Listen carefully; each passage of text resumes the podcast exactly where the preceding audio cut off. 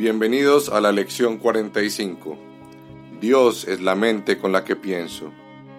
La idea de hoy es la llave que te dará acceso a tus pensamientos reales, los cuales no tienen nada que ver con lo que crees que piensas, de la misma manera en que nada de lo que piensas que ves guarda relación alguna con la visión. No existe ninguna relación entre lo que es real y lo que tú crees que es real.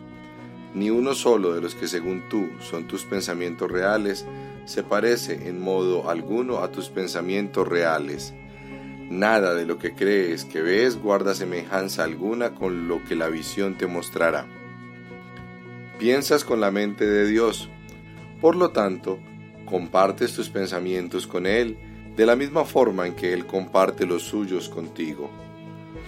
Son los mismos pensamientos porque los piensa la misma mente. Compartir es hacer de manera semejante o hacer lo mismo.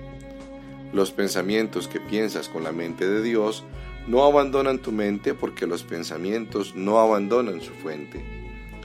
Por consiguiente, tus pensamientos están en la mente de Dios al igual que tú. Están en tu mente también donde Él está. Tal como tú eres parte de su mente, así también tus pensamientos son parte de su mente. ¿Dónde están entonces tus pensamientos reales? Hoy intentaremos llegar a ellos. Tendremos que buscarlos en tu mente porque ahí es donde se encuentran. Aún tienen que estar ahí, ya que no pueden haber abandonado su fuente. Lo que la mente de Dios ha pensado es eterno al ser parte de la creación. Nuestras tres sesiones de práctica de hoy, de cinco minutos cada una, seguirán el mismo modelo general que usamos al aplicar la idea de ayer. Intentaremos abandonar lo irreal y buscar lo real. Negaremos el mundo en favor de la verdad. No permitiremos que los pensamientos del mundo nos detengan. No dejaremos que las creencias del mundo nos digan que lo que Dios quiere que hagamos es imposible. En lugar de ello, trataremos de reconocer que solo aquello que Dios quiere que hagamos es posible. Y también trataremos de recordar que no podemos fracasar al hacer lo que Él quiere que hagamos. Tenemos hoy todas las razones del mundo para sentirnos seguros de que vamos a triunfar, pues esa es la voluntad de Dios. Comienza los ejercicios de hoy repitiendo la idea para tus adentros al mismo tiempo que cierras los ojos. Luego dedica unos cuantos minutos a pensar en ideas afines que procedan de ti, mientras mantienes la idea presente en tu mente. Una vez que hayas añadido cuatro o cinco de tus pensamientos a la idea, repite esta otra vez mientras te dices a ti mismo suavemente. Mis pensamientos reales están en mi mente. Quiero encontrarlos.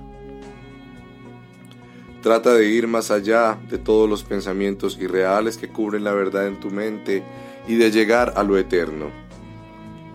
Debajo de todos los pensamientos insensatos e ideas descabelladas con las que has abarrotado tu mente, se encuentran los pensamientos que pensaste con Dios en el principio. Están ahí en tu mente, ahora mismo, completamente inalterados. Siempre estarán en tu mente, tal como siempre lo han estado. Todo lo que has pensado desde entonces cambiará, pero los cimientos sobre los que descansa son absolutamente inmutables. Hacia esos cimientos es donde apuntan los ejercicios de hoy. Ahí es donde tu mente está unida a la mente de Dios. Ahí es donde tus pensamientos son uno con los suyos. Para este tipo de práctica solo se necesita una cosa, que tu actitud al llevarla a cabo sea la misma que tendrías ante un altar consagrado en el cielo a Dios el Padre y a Dios el Hijo, pues tal es el lugar al que estás intentando llegar. Probablemente no puedes darte cuenta todavía de cuán alto estás intentando elevarte. Sin embargo, aun con el poco entendimiento que has adquirido hasta la fecha, deberías ser capaz de recordarte a ti mismo que esto no es un juego fútil, sino un ejercicio de santidad y un intento de alcanzar el reino de los cielos. En las sesiones de práctica cortas de hoy, trata de recordar cuán importante es para ti comprender la santidad de la mente que piensa con Dios. Mientras repites la idea a lo largo del día, Dedica uno o dos minutos a apreciar la santidad de tu mente.